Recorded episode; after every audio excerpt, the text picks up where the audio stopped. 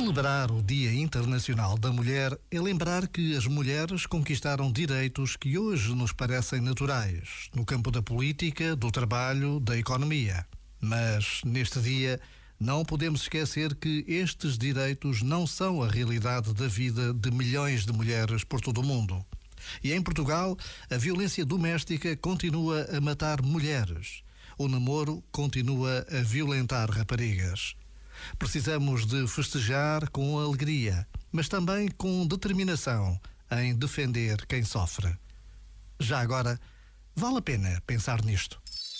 Este momento está disponível em podcast no site e na app.